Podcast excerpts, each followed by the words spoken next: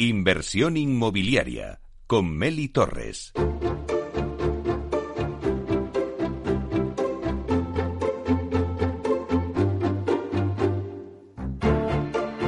En nuestra sección de aula de innovación queremos acercar cada jueves el sector inmobiliario a la innovación y para ello contamos con Vía Celere, empresa pionera y referente en este campo con 14 certificados de I+D y más de 45 innovaciones en sus más de 11 años. Comprar una casa es una de las decisiones más importantes de nuestra vida. Durante el proceso de compra surgen dudas sobre muchos conceptos. Para resolverlo, Vía Celere ha creado la Wikicasa, donde semanalmente os contamos en nuestra aula de innovación terminología relacionada con el sector inmobiliario. Hoy, en esta ocasión, vamos a hablar de climatización invisible. Y para ello tenemos con nosotros a Alberto García, ingeniero industrial del Departamento de Proyectos de Vía Celere.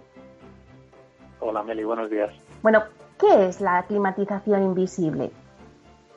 Mira, la normativa española define climatización como dar a un espacio cerrado las condiciones de temperatura, humedad, calidad de aire y a veces también de presión necesarias para el bienestar de las personas y o la conservación de las cosas. Mm, cada vez están más presentes en nuestras vidas conceptos como eficiencia energética y sostenibilidad va creciendo nuestra conciencia medioambiental y buscamos soluciones más sostenibles para conseguir el confort de nuestras viviendas. En ese sentido, Vía Célere es pionera desde 2013 en poner en práctica una de estas soluciones de climatización invisible, que todavía, mm, a día de hoy, sigue siendo un gran desconocido para el consumidor final. ¿Y en qué consiste la, climatización invisible? Bueno, estos sistemas son sistemas de calefacción y, y o refrigeración eh, generalmente por suelo, aunque también existen sistemas por techo, por paredes, en la que toda la instalación queda oculta debajo del pavimento. Funcionan a temperaturas moderadas en comparación con los sistemas convencionales, es decir, estamos hablando de que en los meses fríos vamos a impulsar entre 40 y 45 grados y los meses cálidos entre 18 y 20 grados y constituyen, por lo tanto, la forma más eficiente de ahorrar energía y de proporcionar climatización en los edificios. Al trabajar a temperaturas moderadas, logran una mayor eficiencia de las fuentes de calor y de frío, incluidas las fuentes de energía renovables como geotermia o aerotermia, en la que Yacelere también es pionero. Esto reduce mucho el consumo de energía primaria y, por tanto, de las emisiones de CO2. Al mismo tiempo, los sistemas de refrigeración y calefacción radiante proporcionan un mayor grado de confort a los usuarios, ya que toda la superficie del suelo es superficie radiante, al ser toda la instalación invisible y quedar oculta, se incrementa el espacio habitable y proporciona total libertad para el, amodelamiento de la vivienda. Sí que es cierto que la instalación de climatización invisible requiere una inversión mayor que los sistemas de calefacción convencionales, pero se amortiza durante los primeros años de la vida útil del edificio. En torno a este tema de la climatización invisible siguen surgiendo muchas preguntas porque, como te he dicho anteriormente, mm, sigue siendo un gran desconocido. Hmm. Y entonces, ¿a qué temperatura tenemos que fijar el termostato si tenemos un suelo radiante? Mm, bueno, Vía Celere aconseja para un suelo radiante refrescante consignar una temperatura de unos 20 grados para conseguir la misma sensación de confort que tendríamos con un sistema convencional de radiadores a 22 grados. Esto en los meses fríos, mientras que en los meses cálidos mm, podemos conseguir una temperatura de 25 grados para obtener la misma sensación de confort que con un sistema convencional a 23. Todo esto se traduce en un ahorro energético importante, ya que tenemos que tener en cuenta que por cada grado que incrementemos o reduzcamos la temperatura, vamos a, eh, vamos a hablar de un ahorro de alrededor del 8% en términos de energía. ¿Con este tipo de climatización invisible se puede apagar el sistema? A ver, hay que tener en cuenta que se trata de un sistema con mucha inercia térmica. Esto significa que se necesita mucho tiempo para, para volver a coger la temperatura de funcionamiento por lo que Vía Celere nos recomienda eh, el apagado y el encendido continuado. Lo ideal es fijar una temperatura de confort a 21 grados en los meses fríos, como hemos visto antes, y 25 en los meses cálidos, y una temperatura que llamamos modo eco, que estaría 3 o 4 grados por debajo o por encima de la temperatura, dependiendo de si es temporada fría o cálida. Mm, de esta forma también ahorramos energía al no pedirle al sistema que eleve de forma drástica las temperaturas, para lo cual tendría que consumir una gran cantidad de combustible. Y para periodos prolongados, como vacaciones y demás, mm, se recomienda ir elevando o disminuyendo la temperatura del suelo de forma gradual, con el fin de evitar dilataciones bruscas de los materiales. En ocasiones pues planteamos cubrir el suelo de las estancias con alfombras y otros elementos decorativos que quedan pegados al suelo. Mm, a ver, hay que tener presente que si cubrimos el suelo con materiales textiles, maderas y demás, lo que estamos haciendo es aislar el suelo e impedir que el calor o el frío se transmita al ambiente. Por ello es recomendable no cubrir mm, más de un 30% de la superficie climatizada. Y Alberto, ¿este sistema eh, es saludable? Sí, totalmente. Al tratarse de un sistema radiante que trabaja a baja temperatura y por convección, no se crean corrientes de aire molestas y se evita en todo momento pues, que se levante polvo, suciedad y componentes alérgenos. Tampoco se generan problemas de circulación eh, ni de varices en las piernas, puesto que las temperaturas de la superficie del suelo están limitadas por normativa a 29 grados en zona de permanencia o 33 en los baños, cuando hablamos de meses fríos, y a 19 o condicionado a la formación de condensaciones en los meses cálidos. ¿Y qué tipo de suelo es el más indicado? A ver, hoy en día existen multitud de acabados compatibles con el suelo radiante, desde materiales pétreos, cerámicos, porcelánicos o laminados de madera. Sin duda los acabados más indicados son los materiales pétreos, por su baja resistencia a la conducción del calor y consiguen así las más bajas temperaturas de trabajo del agua. Si optamos por acabados laminados de madera, tenemos que tener presente que la resistencia térmica máxima del suelo no puede ser superior a unos valores determinados, alrededor de 0,15 Kelvin metro cuadrado vatio en calefacción y 0,12 para refrigeración. Quizás de todas las preguntas que nos surgen en este tipo de climatización invisible, eh, pues hay una que quizá nos es de más importancia, ¿no? Y es cuánto nos podemos ahorrar con un sistema de suelo radiante.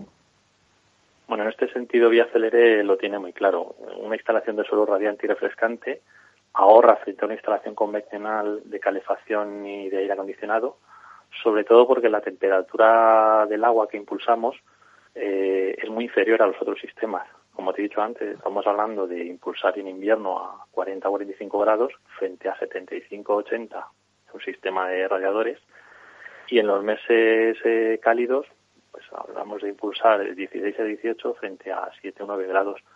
Mm, ¿Qué significa todo esto? Pues que podemos estar hablando de unos ahorros de, aproximadamente el 20% de energía consumida. Y por último, Alberto, ¿cómo contribuye este hito de innovación a Celere Cities? Bueno, a ver, con un número de población cada vez mayor que elige una ciudad para vivir, concretamente en España se calcula que hay cerca del 80% eh, de habitantes que residen en núcleos urbanos, es fundamental que la vivienda responda a los mayores estándares de eficiencia energética y sostenibilidad. Sin duda esto marcará una gran diferencia a largo plazo para aquellos inquilinos que ocupen estas viviendas en aspectos tan importantes como su salud y el confort, pero también, por supuesto, para, el impacto ambiental en nuestras áreas urbanas. Bueno, pues muchísimas gracias, Alberto García. Hasta aquí nuestra sección de aula de innovación con la Wikicasa de Vía Celere. Hoy les hemos hablado de climatización invisible y cómo Vía Celere lo aplica a sus promociones. Pero no se pierdan la semana que viene el próximo término de la Wikicasa de Vía Celere.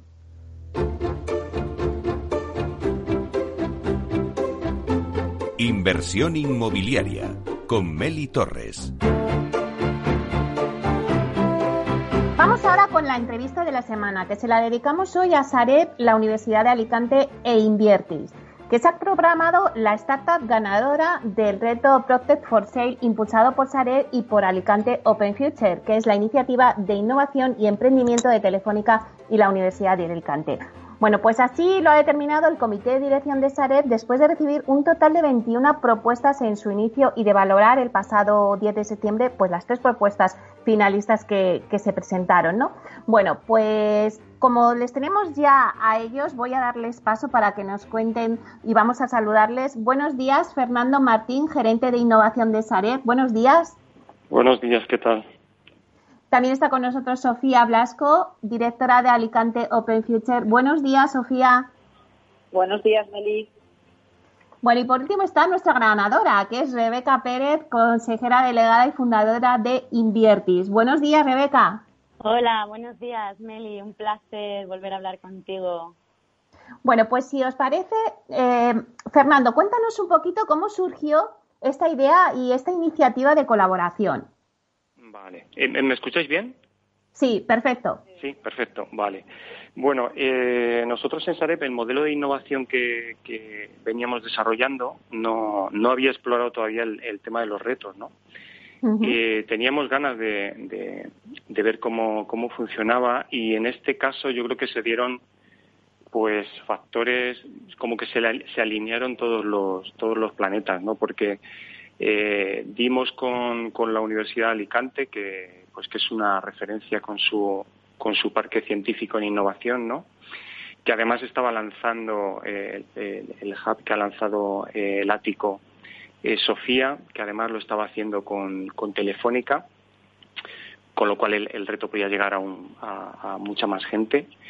Y, además era en una localización donde nosotros tenemos mucho producto, que es la zona de costa, y en la que nos interesaba encontrar alguna solución para, para venta deslocalizada, ¿no? para cliente internacional. Entonces, digamos que se dieron todas las circunstancias, eh, las instituciones correctas, el lugar correcto y las personas también, las mejores personas para que saliera. qué bueno. Y Sofía, ¿cómo ha sido el proceso que nos comentabas eh, ahora, Fernando, desde la Universidad y Telefónica? Bueno, pues cuando conocimos la propuesta de Sareb a través de Fernando, que es una persona con muchísima experiencia y que sabía muy bien lo que lo que querían y lo que estaban buscando, pues empezamos a, ver, eh, eh, digamos, las mejores condiciones para todos. Entonces establecimos las básicamente pues esas condiciones de qué, es lo que Sareb estaba, estaba buscando, qué necesitaba, cuáles eran sus, sus prioridades. Y todo eso lo, lo definimos en términos técnicos, es decir, qué, qué, buscáis, qué es lo, cuáles son vuestras prioridades, cómo entendéis que debe ser esto, y lo articulamos a través de un convenio. De un convenio eh, a tres bandas, con, eh, con Sareb, evidentemente, Telefónica y Universidad de Alicante, porque son los tres actores que han, estado funcionando en todo este tiempo y con, yo creo que además con una relación muy, muy productiva porque de ahí han surgido muchas otras cosas que, para todos está siendo muy beneficioso. Y entonces articulamos a través de un convenio en el que se regulaba pues ese reto que se quería lanzar y las condiciones del reto. El hecho de que además fuera a través de la plataforma de Telefónica pues implicaba que ese documento de convenio pues tuviera unas condiciones jurídicas y digamos importantes por el hecho de salvar toda la parte de protección de datos, etcétera, etcétera. Y bueno, ese fue el proceso, ¿no? Y eh, inicialmente lo más importante era identificar cuál era el problema que tenía Sareb y a partir de ahí se articuló todo en un documento de trabajo que a todas las partes les pareciera que salvaguardaba todas las características que queríamos trabajar. Fernando, eh, el comité de dirección de Sareb ha recibido un total de 21 propuestas. ¿Cómo se ha hecho la selección de todos estos proyectos? Bueno, el proceso, eh, el proceso ha, seguido varias fases. La primera era filtrar desde un punto de vista más tecnológico y de madurez de, de las propuestas eh, aquellas que debían pasar a, una siguiente ronda.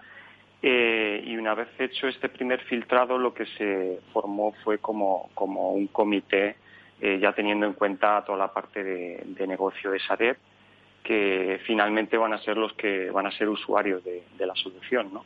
Entonces, ha seguido como diversas, diversas fases eh, de filtrado y finalmente se ha llegado con las tres finalistas a un Demo Day, donde además hemos invitado también a, nuestros services, ¿no? que, es, que son los que están en la, en la parte final de nuestra cadena de valor. Y ha sido un proceso bastante completo. Hemos ido, eh, en, en, cada, en cada fase se han mirado unos, se han tenido en cuenta unos criterios y yo creo que al final pues hemos tomado una buena decisión, lo que no quita para que el resto de empresas que no, que no han ganado a futuro puedan tener una relación con nosotros. Esto siempre lo destacamos, que obviamente la empresa que gana tiene su, tiene su valor, pero nosotros no cerramos eh, relación a, las demás. Claro. Bueno, Rebeca, la ganadora, ¿qué supone para Inviertis haber ganado este concurso? Bueno, eh, eh, entrar dentro estamos muy contentos porque la verdad es que presentarnos eh, formaba parte de la estrategia de crecimiento de Inviertis, ¿no? El, el, poder estar, eh, formar parte de este, de este challenge nos ha permitido pues acelerar un poco el proceso y ir directos al corazón del dragón, por decirlo de algún modo. Pero nosotros, nuestra propuesta siempre es la de hacer crecer nuestra oferta para nuestros inversores y en este caso, ¿no? Entra dentro de nuestra estrategia súper clara, objetivos SAREB, ¿no? Nuestro santo grial el poder da, ofrecer eh, producto de grandes tenedores a nuestro inversor minorista. ¿Y qué va a aportar Inviertis? ¿Cómo es el modelo de negocio vuestro? Bueno, Meli, ya sabes, nosotros somos una, plataforma de, inversión inmobiliaria. Nosotros ofrecemos inmuebles que ya tienen inquilinos para dar rentabilidad inmediata al, inversor desde el primer día. Y lo hacemos de manera completamente digitalizada y con este foco en el retorno financiero. Nosotros eh, siempre estamos trabajando en flujos de caja, en capital, y eso era justo lo, es justo lo que vamos a hacer con, los inmuebles de, de, agilizar la venta de este tipo de activos a través de nuestra plataforma y más concretamente al inversor extranjero con el que estamos empezando a, trabajar. No sé si me podéis, voy a hacer una ronda rápida por los tres. Eh, me gustaría que me dijerais cómo veis el sector inmobiliario en innovación y en PropTech. Bueno, pues la actual situación ante la crisis del COVID está afectando a los proyectos vinculados a estos temas, me pregunto. Si queréis, empezamos por ti, Fernando. Bueno, yo, creo que no se puede generalizar. Eh, hay, que, hay, que ir, hay que ver el PropTech, mm, qué parte de la cadena de valor del sector ataca. Es decir, estamos viendo que el, que el, tema digital de las visitas virtuales se ha acelerado y, entiendo que las PropTech de ese, eh, que estén metidos en, ese, en esa parte de la cadena de valor no, habrán, no se habrán visto tan afectadas como otras entonces yo creo que no se puede eh, no se puede generalizar. También hay que tener en cuenta en el momento en que se encuentra la, eh, se encuentra la PropTech. Una PropTech ah. que ha levantado una ronda de inversión y tiene para eh, para un año de funcionamiento estará mucho más tranquila que, otra, ¿no? Entonces, evidentemente ha afectado, a lo mejor hoy leía, ¿no? Que se ha aumentado el, número de promoción de obra nueva. Bueno, pues esto eh, nunca sabes. Yo creo que, hay que ir por cada, mm, hay que analizar cada PropTech eh, detalladamente para ver si le ha afectado o no ha afectado. En general habrá afectado, evidentemente, pero ha, habido otras que se han que, se han lanzado, que se han visto beneficiadas. ¿Cómo lo ves tú, Sofía?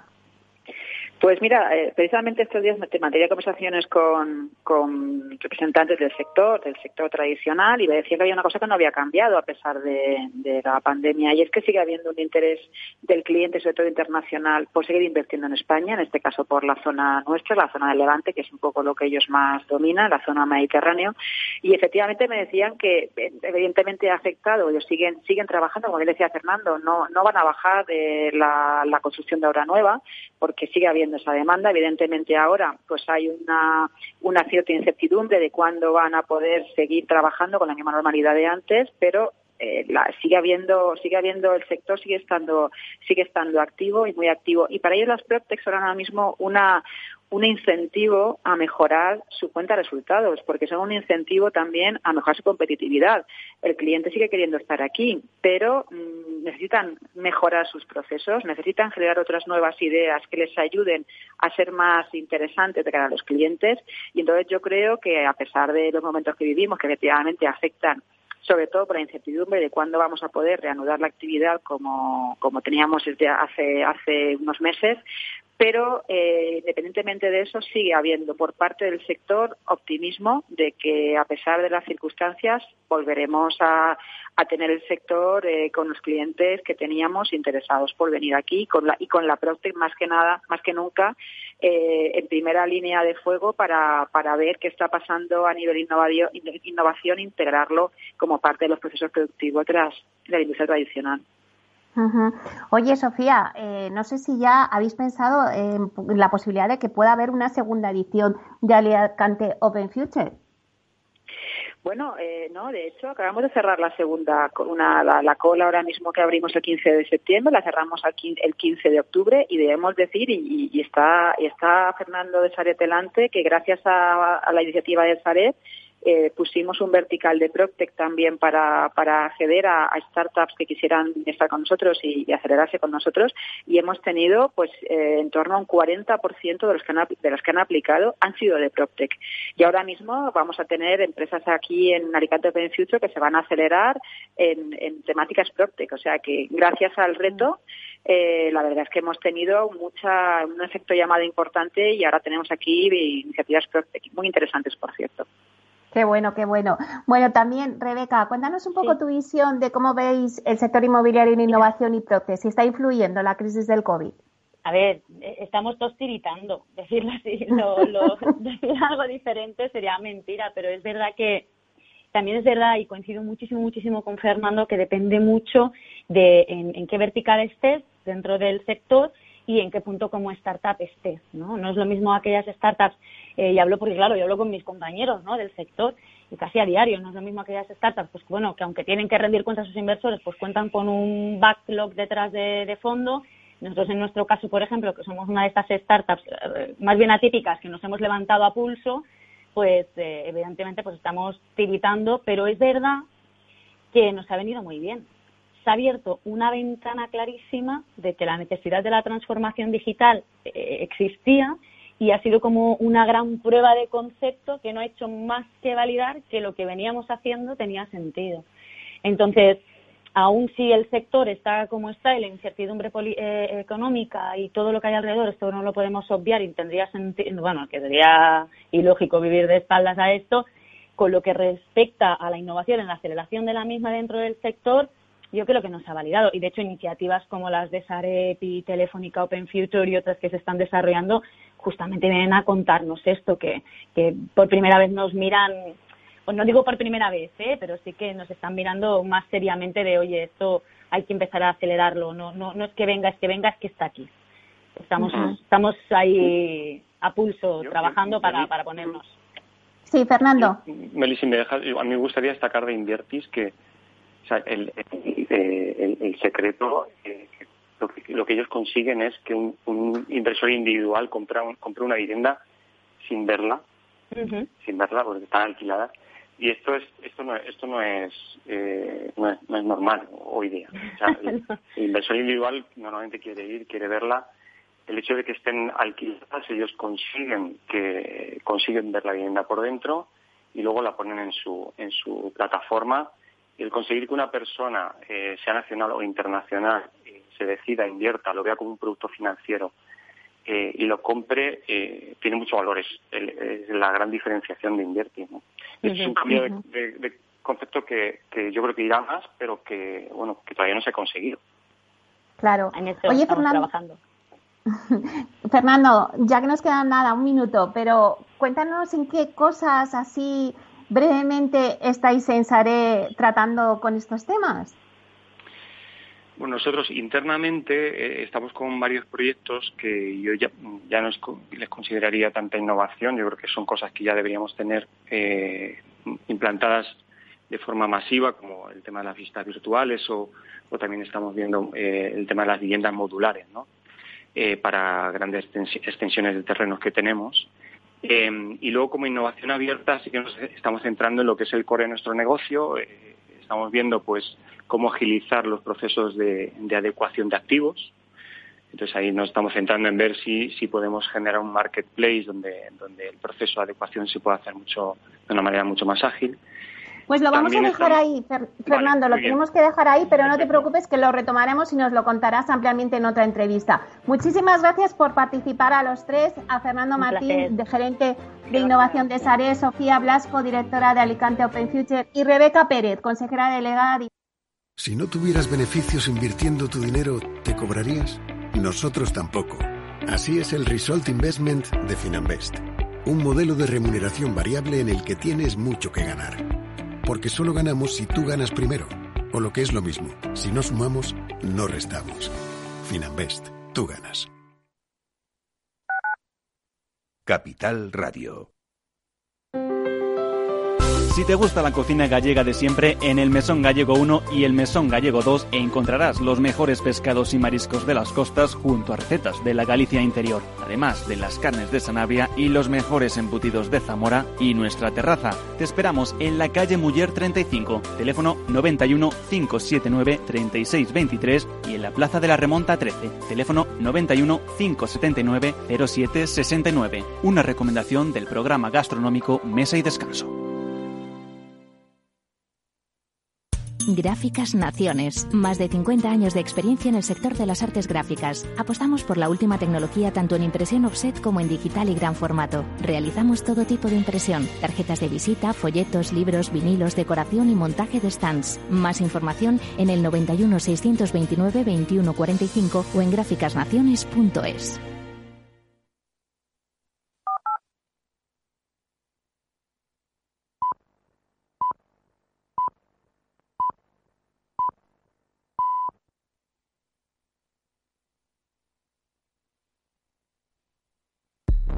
ERTES, ERES, teletrabajo, conciliación, reforma laboral, horario flexible, temporalidad. Nuestro país tiene una tasa de paro muy elevada y la tasa de temporalidad es también muy alta. Todo ello tiene un elevadísimo coste económico y social que no nos podemos permitir. Las claves de la vuelta al trabajo en Capital Radio.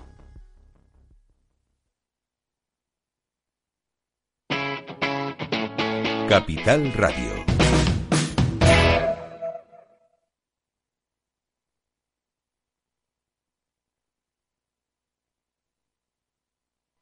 Esto te estás perdiendo si no escuchas a Luis Vicente Muñoz en Capital, La Bolsa y la Vida. Lo malo que tiene tal vez la bolsa, que es un mercado precioso, es que es muy objetivo y muy cruel. No te confundas. Capital, La Bolsa y la Vida con Luis Vicente Muñoz, el original. Inversión inmobiliaria con Meli Torres.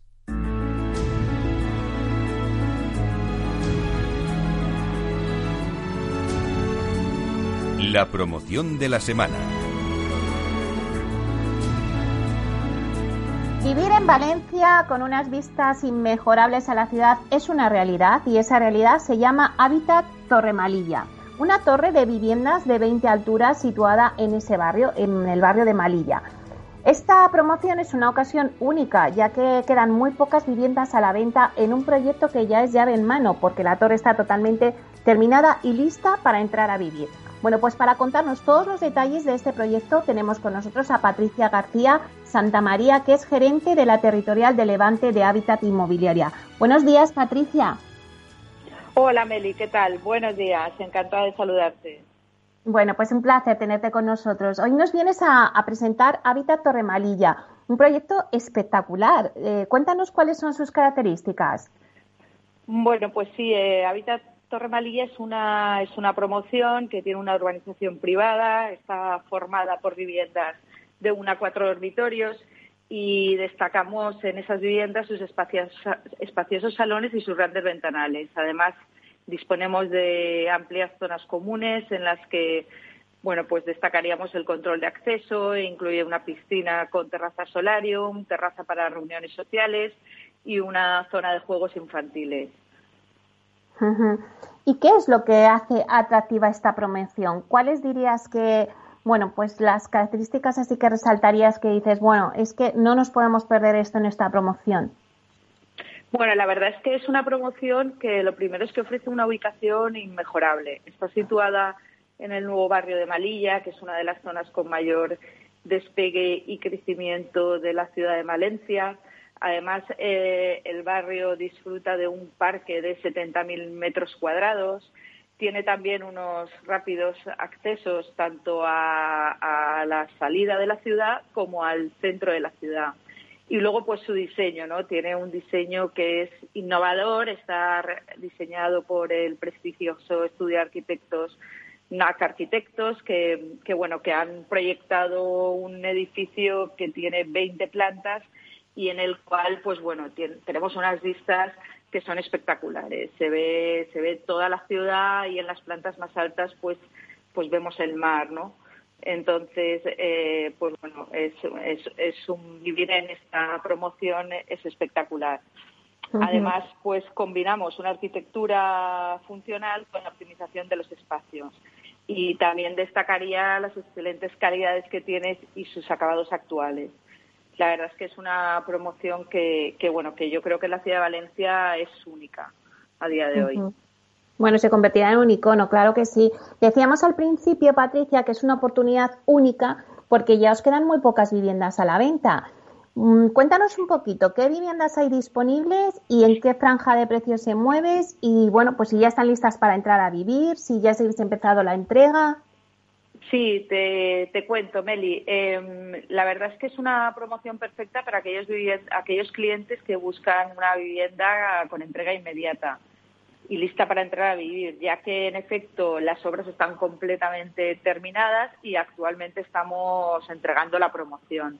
O sea, ya está, de hecho ya ahí hay gente que está viviendo. Unidades disponibles, pues eh, nos quedan ya poquitas, pero tenemos eh, viviendas de dos, tres y cuatro dormitorios. Entonces, pues bueno, hay, hay de diferentes tipos y se adaptarían a las diferentes necesidades de, distintos tipos de clientes. Yo animo a los oyentes a que, a que llamen para informarse y conocer las opciones que, de, de las que disponemos actualmente. Además, em, bueno, tienen un rango de precio muy atractivo. Tenemos viviendas de dos dormitorios desde 184.000 euros y de las de tres dormitorios están desde 212.000 euros. Mm, la verdad es que es una oportunidad muy buena ahora para, para comprar una vivienda en esta promoción. Y antes hablabas de, bueno, pues que invitabas a que la gente pues eh, fuera a verlo y se informara, pero ¿a qué tipo de cliente va dirigida esta promoción? Bueno, la verdad es que se adaptaría a clientes eh, diversos, ¿no? Con diferentes proyectos de vida, porque ya te digo que tenemos viviendas desde dos hasta cuatro dormitorios, por lo tanto viene bien tanto para pareja como para una familia con, dos hijos. Pero bueno, eh, dado que nuestra entrega es inmediata, esto va dirigido sobre todo a cliente de reposición, eh, aquel que busca vender su vivienda y entrar de manera inmediata a una nueva vivienda. Ah, y también debido a que la promoción está ubicada eh, frente de la de Valencia, también sería una promoción y, es un producto ideal para, para invertir. ¿Cómo estáis viendo eh, desde Hábitat Inmobiliaria la demanda de vivienda en Valencia? ¿Está influyendo la incertidumbre que tenemos con la crisis sanitaria del COVID? Pues mira, Meli, la verdad es que aquí somos optimistas. Somos optimistas, pero también somos prudentes porque la situación que estamos viviendo pues es un poco nueva y desconocida para todos. Eh, nosotros estamos constatando que nuestras promociones despiertan gran interés y estamos obteniendo buenos resultados. Las ventas están funcionando. Pero bueno, tenemos, tenemos que ser muy prudentes por lo que pueda venir. Sí que confiamos en que esta crisis dure lo menos posible para que así mm, afecte lo menos posible a la economía familiar y todas aquellas personas que durante el confinamiento se han dado cuenta de que de que su vivienda pues no es eh, en la que quieren continuar o que tiene o que tiene debilidades pues encuentren en la obra nueva su, su respuesta a esa nueva tipología de vivienda. Patricia, eh, vamos a informar al oyente que nos esté escuchando de esta promoción, dónde se pueden dirigir, dónde pueden obtener más información y sobre todo, pues que es una oportunidad única, que quedan muy pocas ya eh, viviendas a la venta y que merece la pena informarse y verlas porque es una oportunidad única, como decíamos antes. Sí, sí, yo invito a los clientes a que de verdad nos llamen, se informen, porque seguro que les va a encajar si están interesados en estos momentos de comprar una nueva vivienda para entrar ya a vivir. Mira, el teléfono al que podrían llamar para informarse sin ningún tipo de compromiso puede ser al teléfono gratuito 900 100 420 y también se pueden informar a través de nuestra web. La página web es eh, www.habitatinmobiliaria.com y, y, por supuesto en la propia oficina de ventas que tenemos situada junto a la promoción en la avenida Fernando Abril Martorell en Valencia. Estamos disponibles tanto para visitas presenciales como para videollamadas accesibles a través de nuestra web. O sea que yo animo a los oyentes que escojan la modalidad que más les interesa y, estaremos encantados de atenderles. Vamos a repetir el teléfono para quien nos esté escuchando que a lo mejor le pueda interesar, el 900-100-420, que es un teléfono gratuito. Pues muchísimas gracias, Patricia, por contarnos la promoción con tanto detalle. Gracias a vosotros, Meli, y, y bueno, y enhorabuena por el éxito del programa. Muchísimas gracias. Patricia García Santamaría, gerente de la Territorial de Levante de Hábitat Inmobiliaria. Un placer. Igualmente, Meli. Hasta luego.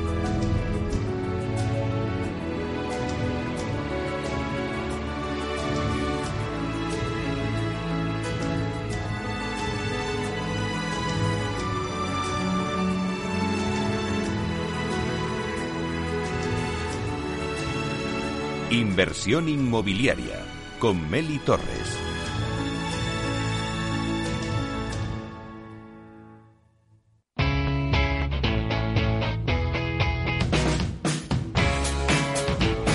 La economía despierta.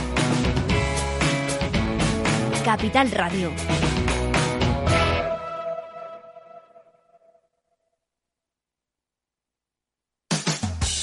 Hablar de mentoring es Juanjo Valle Inclán Bustamante, mentor y responsable de personas y valores en Mediapost. Mentoring es una relación entre personas, con todo lo que ello implica. Supone compartir, ayudar, confiar, respetar, estimular. En el mentoring hay experiencia y aprendizaje y se basa en el compromiso, en la coherencia. Un programa de radio realizado en colaboración con la Red de Mentoring de España. Todos los lunes a las 10 de la mañana en Capital, La Bolsa y la Vida, con Luis Vicente Muñoz y Julio Rodríguez. Puedes escuchar las mejores experiencias de mentoring en podcast. Decenas de personas las comparten contigo en la web de Capital Radio. Inversión inmobiliaria y PropTech con Urbanitae, un espacio donde descubriremos las nuevas claves financieras que están cambiando el sector inmobiliario gracias a la transformación digital.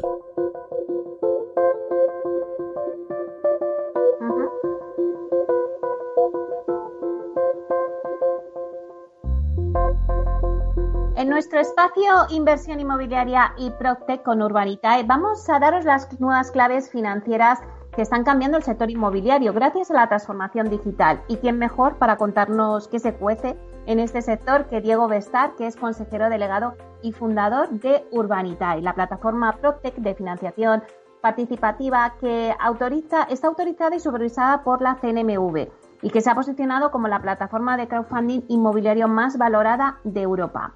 Bueno, pues ya vamos a dar paso a Diego. Buenos días, Diego. Buenos días, Meli. ¿Cómo estás? Bueno, pues un placer tenerte con nosotros en el programa para que cojamos un poquito el pulso al sector, al, al PropTech.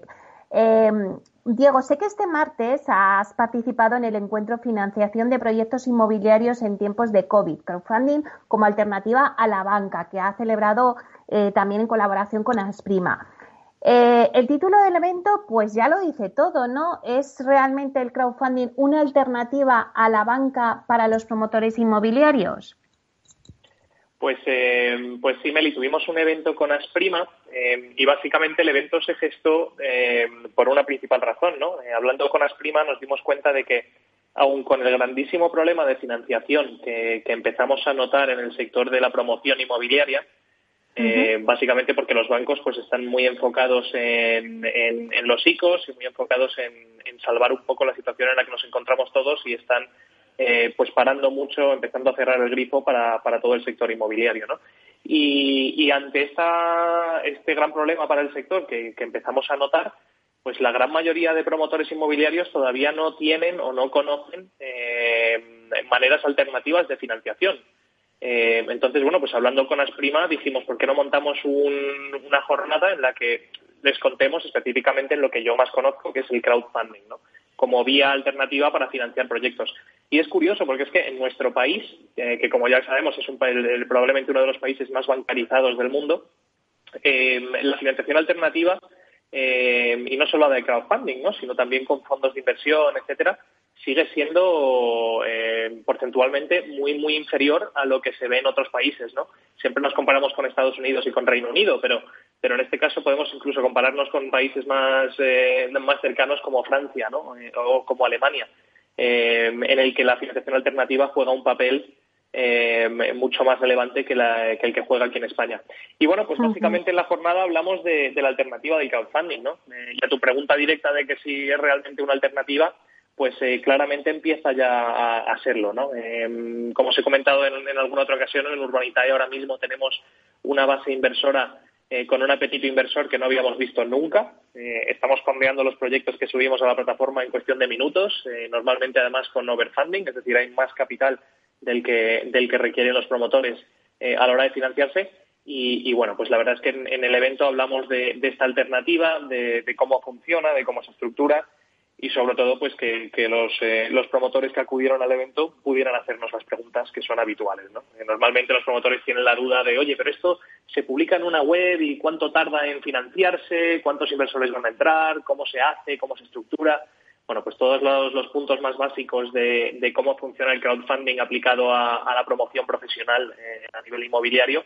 y bueno, pues tuvimos la oportunidad de hablarlo con, con más de 30 promotores y, aclarar muchas de estas dudas. Bueno, es verdad, Diego, que, ya hay promotoras que, como decías, ya poco a poco se van metiendo en el crowdfunding. Por ejemplo, vosotros, eh, el crowdfunding que tenéis con, que habéis hecho con Gestilar, eh, Metrobaceta también se metió en crowdfunding. Quiero decir que es verdad que cuesta, pero ya se empieza a oír grandes promotoras que están metiéndose en el crowdfunding. Totalmente, totalmente. Y de hecho nosotros estamos, eh, como comentas, hicimos un proyecto eh, con Gestilar, que además es que fue mejor de lo esperado, porque inicialmente eh, pues era como un en modo de prueba, subimos un ticket de inversión de 600.000 euros y al final acabamos haciendo un millón y medio. Eh, y entonces ahí la verdad es que bueno el trato con Gestilar siempre ha sido exquisito, eh, pero ellos yo creo que también se sorprendieron de la efectividad de la campaña a través de Urbanitae y de que en realidad fue una, una, una vía de financiación súper interesante, ¿no? Y para que te hagas una idea, pues el crowdfunding probablemente esté, eh, a nivel de coste para los promotores, está entre lo que normalmente cuesta el banco, que es muy poco, muy poco, es decir, los tipos de interés de los bancos ya los conocemos todos, son muy bajitos, eh, pero luego tienes por el otro lado los fondos de inversión que sí están cobrando ya unos, unos niveles eh, de, tipos de interés que normalmente para las promotoras se hacen demasiado elevados, ¿no? Y el crowdfunding estaría justo en el medio, ¿no? Aparte de ser incluso mucho más flexible que, que los bancos a la hora de analizar los proyectos y mucho más rápido que los fondos normalmente también. Sí, me decías antes en algunas otras intervenciones que teníais ya un proyecto ahí a puntito entre manos con una gran promotora. No sé si ya se puede contar algo o no. pues sí, tenemos ahí, de hecho tenemos dos proyectos con dos grandes promotoras y, estamos terminando de atarlo eh, yo creo que para noviembre ya podré, podremos comunicarlo. Eh, todavía estamos eh, preparándolo y no está listo todavía para salir al escenario, pero, pero pronto podremos hablar de él. Bueno, pues pronto nos contarás. Y Diego, con respecto a la relación de las plataformas de crowdfunding, eh, recientemente sí que se ha aprobado un nuevo marco regulatorio europeo que unifica el ejercicio del crowdfunding en Europa. Se trata de una normativa europea denominada FSP, ¿no? Europea Crowdfunding Service Providers for Business, que va a facilitar la prestación de servicios de las plataformas de financiación participativa en el mercado interior de la Unión Europea. Yo me pregunto, eh, bueno, pues que si era una regulación necesaria y explícanos un poquito eh, qué implicaciones tiene. Pues mira, la verdad es que este, esta noticia es una pasada y, llevamos eh, trabajando desde la asociación eh, FinTech, de la ECI, de la que yo soy vicepresidente, eh, llevamos trabajando y siguiéndolo de cerca desde hace mucho tiempo. Básicamente, para, que los oyentes lo sepan, las plataformas de crowdfunding tienen, están reguladas por CNMV, en algún caso también hay que pedir autorización a Banco de España, en el caso de que se haga financiación vía deuda. y el proceso de autorización eh, pues es, un proceso muy complicado y muy largo. Eh, tardamos alrededor de año y medio, dos años en conseguir la autorización para poder operar. Y luego la supervisión del regulador es bastante, bastante compleja. ¿no? Eh, entonces, bueno, hoy, hasta hace poco, hasta hace literalmente diez días que, se publicó la, normativa europea, cada país tenía su, su regulación con su proceso de autorización y, y sus plazos. ¿no? Entonces, te puedes pasar un año y pico eh, para conseguir esa autorización en España, pero si luego quieres salir al extranjero y quedándote dentro del ámbito europeo, pues también tienes que pasar por todo el proceso de autorización en, estos otros países, ¿no? Y la norma lo que, lo que implica es la unificación de, todas las normativas de, los países miembros eh, para que una plataforma autorizada en España, como es la nuestra, como es Urbanitae, podamos literalmente en cuestión de 10-15 días eh, montar una oficina en Alemania y empezar a hacer crowdfunding en Alemania. Y lo mismo para cualquier otro país europeo. Esto la verdad es que es una notición para las plataformas que estamos operando en España porque nos permite pues eh, ser muy ágiles a la hora de internacionalizarnos. pero también debemos ser muy cautos de qué otras plataformas van a venir a España, porque hay muchas plataformas en el extranjero que son bastante fuertes y probablemente vayan a entrar en nuestro mercado. Así que, eh, bueno, lo importante es que estemos eh, vigilantes y, ahora ya estamos en un, eh, con unas normas, unas normas homogeneizadas en todo el territorio europeo que, va a hacer que esto se mueva mucho más rápido y, que sea más dinámico, ¿no? Y al final yo creo que se beneficia a todo el mundo. Bueno, Diego, me voy a apuntar para que me hables de qué plataformas van a entrar eh, de fuera de España, que me parece muy interesante esto que has apuntado. Así que en el próximo, en el próximo encuentro que tengamos aquí en Proctec eh, con vosotros, a ver si me lo cuentas. Pues muchísimas gracias por contarnos tantas cosas de, este mundillo, que es que de verdad, que es que no paran de salir noticias en Proctec.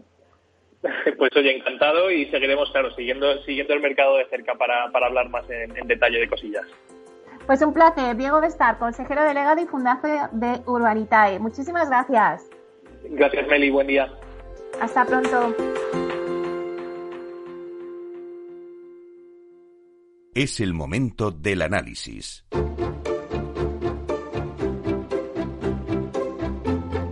Bueno, pues ahora el análisis de mercado nos lo da Javier de Pablo, que es consejero delegado de Vides One. Eh, One es el marketplace inmobiliario digital que está especializado en la compraventa de propiedades online y que ha logrado vender más de 200 propiedades por un valor superior a los 34 millones de euros en su primer año de operaciones en España. Buenos días, Javier. Buenos días, Meli, ¿cómo estamos? Bueno, Javier, pues hoy nos haces un análisis de qué activos inmobiliarios le interesan al inversor en España. Cuéntanos. Hombre, eh, la llegada del COVID a principios de este año ha supuesto un cambio en todos los sectores y al mismo tiempo pues un momento de reinvención y creación de nuevas herramientas para adaptarse a la situación. Eh, en el caso del sector inmobiliario, la pandemia ha ralentizado la firma de transacciones, pero vemos que no las ha paralizado.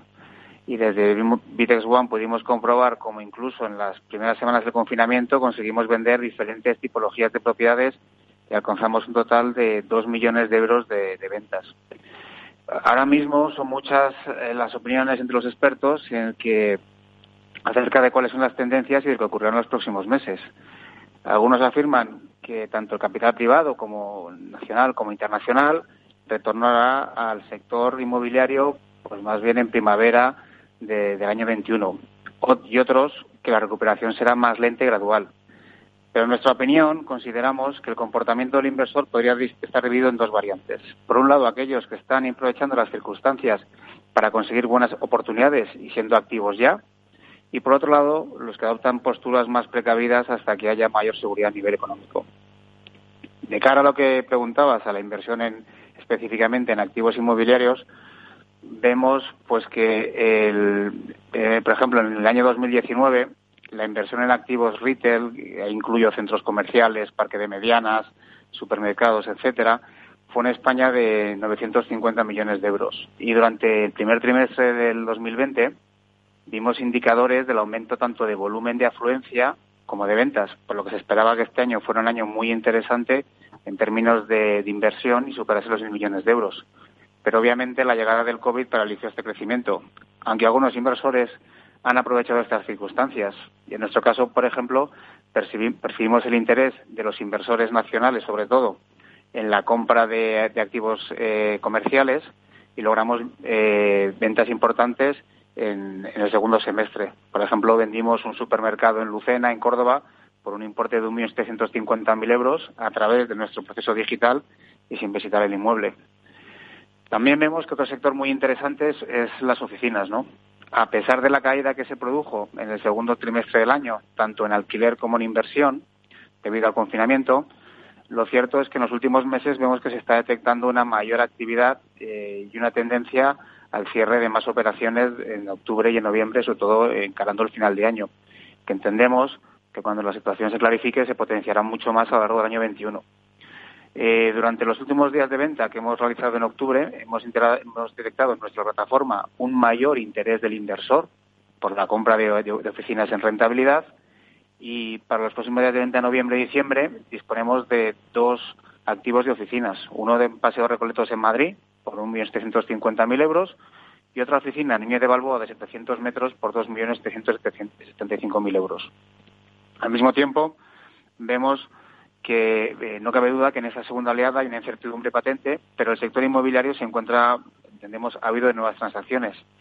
Eh, tras la pandemia, el movimiento dentro de las ciudades está sufriendo modificaciones y ya sea tanto por recomendación sanitaria como por preferencia individual, consideramos probable que el número de trayectos cortos en vehículos particulares aumente, en detrimento del transporte público, al mismo tiempo que el teletrabajo o el ocio doméstico repercute en un menor número de desplazamientos. Por eso vemos muy interesante eh, y vemos creciente el interés de la gente en invertir en plazas de garaje. Durante el año pasado, la rentabilidad que ofrecían las plazas de garaje superaba el 6%, picos de rentabilidad en determinados barrios donde la rentabilidad superaba ampliamente el 7%. El, sector del, del parking ha venido disfrutando de un crecimiento medio interanual de un más de un 3% desde 2014, lo que demuestra que es capaz de resistir condiciones adversas y adaptándose, ofreciendo estabilidad y rentabilidad y una inversión segura a los inversores, tanto en parkings, digamos, grandes como en, plazas individuales. Además, es importante señalar que existen más ventajas, como pueden ser un menor precio, que a su vez puede provocar que no sea necesario recurrir a la financiación, menores gastos de mantenimiento, una rentabilidad más rápida y una mayor capacidad para liquidar el activo. Pese a los rebrotes, la incertidumbre económica y los, y los desencuentros políticos, el mercado inmobiliario español sigue siendo muy atractivo, tanto dentro como fuera de sus fronteras, y con una gran liquidez favorable a las transiciones en diferentes tipos de activos. Meli. Pues muchísimas gracias, Javier de Pablo, consejero delegado de Vides One. Muchísimas gracias. Muchísimas gracias, Meli, a vosotros. Un abrazo. Hasta pronto. Hasta pronto.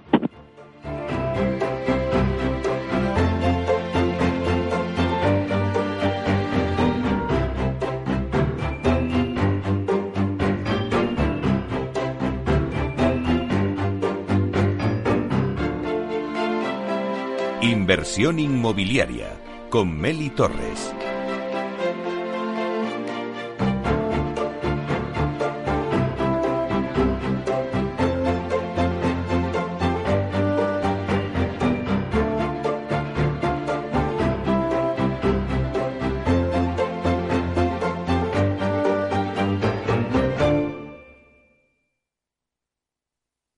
Descubre una tierra mágica de contrastes infinitos y momentos que te acompañarán toda la vida. Es León. Descubre y siente una tierra auténtica de instantes, historias y leyendas, de paisajes únicos, de historia, patrimonio, sabores y olores. Comparte León. Descubre una tierra con alma, una tierra para degustar, para perderse y para vivir intensamente. Siente León. Lo tienes muy cerca. Y ¿sabes una cosa? León, solo hay uno. Ven a León y descúbrelo. Ven a León y vívelo. Ya no estamos en la era de la información, estamos en la era de la gestión de los datos y de la inteligencia artificial. El tratamiento inteligente de estos datos proporciona un valor enorme a las empresas en sus procesos de negocio. En Piper Lab ayudamos a nuestros clientes a tomar decisiones de negocio basadas en datos. Escúchanos todos los lunes a las 10 y media de la mañana en el espacio de Big Data de Capital, la Bolsa y la Vida. Tu radio en Madrid 105.7, Capital Radio. Memorízalo en tu coche. Disfruta de la mejor cocina gallega en Montes de Galicia. Todo un clásico moderno en el barrio de Salamanca. Disfruta de la variada dieta atlántica, de las mejores carnes y pescados tratados con respeto y transparencia y regados con una de las mejores bodegas de la zona. En grupo, en familia o en pareja, Montes de Galicia te ofrece el espacio perfecto en cada ocasión. ¿Sabes cuál es el mejor dial para escuchar Capital Radio? Tu móvil. Ya tienes disponibles las versiones de iOS y Android de Capital Radio. Y si quieres escucharlas en tu coche, lo tienes muy fácil. Empareja el Bluetooth de tu coche con tu móvil o tableta, entra en la app de Capital Radio y ya lo tienes. Escucha Capital Radio en digital. Y si te preguntan qué escuchas, no lo dudes. Capital Radio.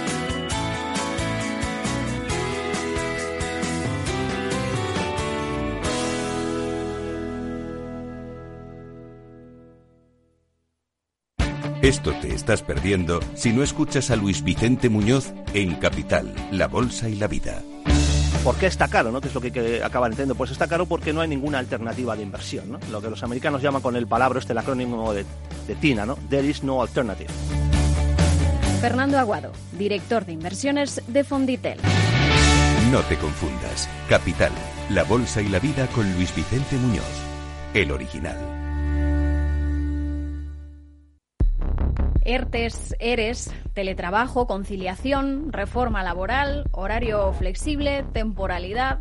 Nuestro país tiene una tasa de paro muy elevada y la tasa de temporalidad es también muy alta.